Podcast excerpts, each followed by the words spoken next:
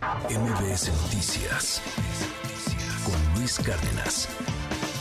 Tengo en la línea Alejandra Paredes, coordinadora de proyectos YAG México. YAG es una organización encargada de promover, proteger y garantizar los derechos de la comunidad LGBTTIQ, de la comunidad de diversidad sexual aquí en nuestro país. Gracias, Alejandra, por la comunicación. Buen día.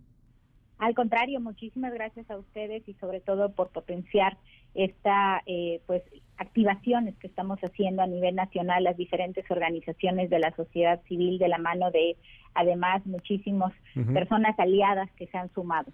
¿Qué, ¿Qué, qué, decir sobre esto que acaba de ocurrir con el, con el magistrado o con el magistrade? Acabo de platicar con las autoridades en, en Aguascalientes, este, nos presentan pues varios elementos que tienen que ver con, con lo que pareciera pues un asunto más bien personal, más allá de un crimen de odio, lo estoy diciendo con todo el respeto y con toda la delicadeza y cuidado posible, pero ¿qué, decir frente a este asunto? Ayer estuvimos presentes en las manifestaciones, dimos cuenta de ellos con el reporte de mi compañero Juan Carlos Alarcón hace un momento y, y entiendo que es muy difícil para gran parte de la comunidad y para gran parte del país incluso, pues creer que esto fue un crimen de eh, pasional, aunque pues ahí hay evidencias. ¿Qué decir, Alejandra? Es un tema bastante delicado.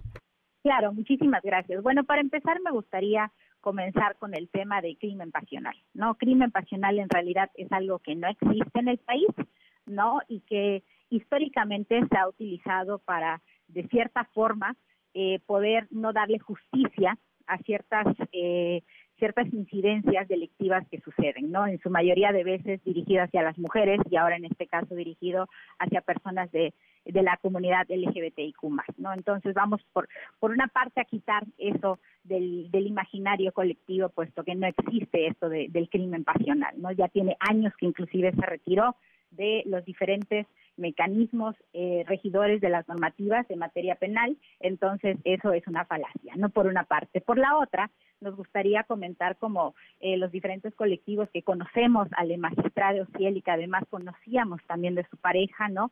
Que eh, se nos hace completamente absurdo pensar que estas personas que se llevaban bien y que eran tranquilas, eh, de repente deciden eh, pues matarse en la noche, ¿no? Cuando el magistrado aún estaba contestando WhatsApp, cuando aún estaba contestando en las redes sociales, no acababa de llegar de una conferencia muy importante, tenía muchos planes, entonces simplemente la historia no casa, ¿no? Por otra parte, nos parece bastante aventurado que y, y es lo que nos llama más la atención, ¿no? Que las autoridades eh, en tan solo 24 horas pues comiencen a hacer esta, esta suerte de posicionamiento sobre este perfil, que además es un perfil de alto nivel, ¿no? Estamos hablando de un magistrado este, en el país y que además es una persona sumamente visible, que es un activista por los derechos de las personas de la diversidad sexual y de género. Entonces, en ese sentido, nos parece que también está existiendo una suerte de falta de tacto además de falta de profesionalismo por parte de las autoridades competentes en aventurarse,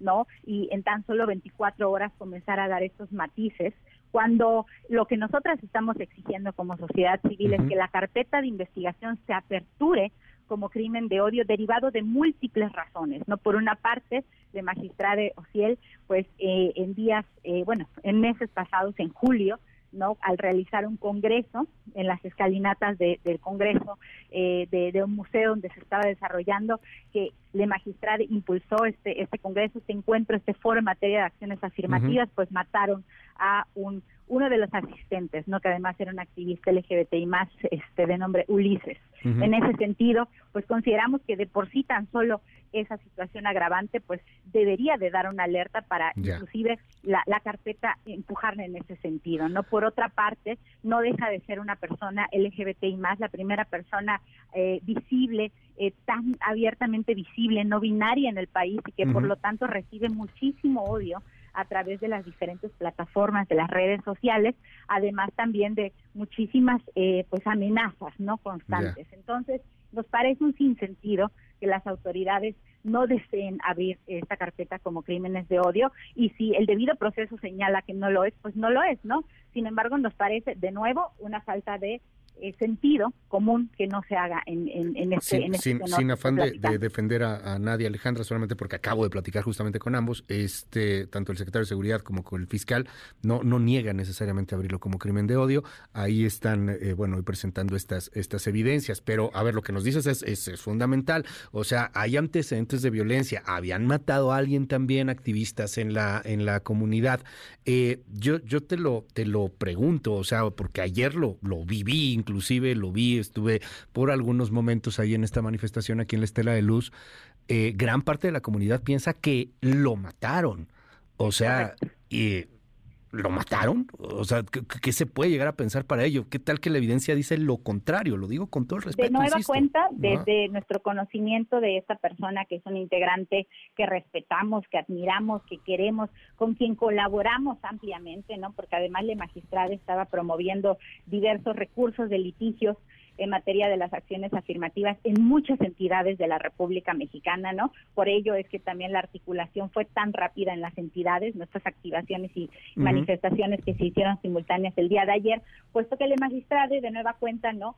Estaba haciendo esas actividades, ¿no? En ese sentido, eh, nosotras, pues, de nueva cuenta, consideramos que eh, es muy importante, ¿no? Eh, no perder de vista el perfil muy característico y muy y muy y muy vaya especial del magistrado, ¿no? Nosotros le conocemos y estamos seguros que por eso es un crimen de odio y es un asesinato, ¿no? En ese sentido, nosotras también nos llama muchísimo la atención que la evidencia se esté basando tan solo en unos videos, ¿no? Retomando un poco el caso, por ejemplo, muy cercano de aquel inclusive eh, pues eh, robo que quisieran hacer, por ejemplo, en la casa de este artista, no Miguel Bosé. Pues recordemos que en la privada no se metieron por la puerta principal, ¿no? Y que inclusive los videos no mostraban nada en la parte frontal.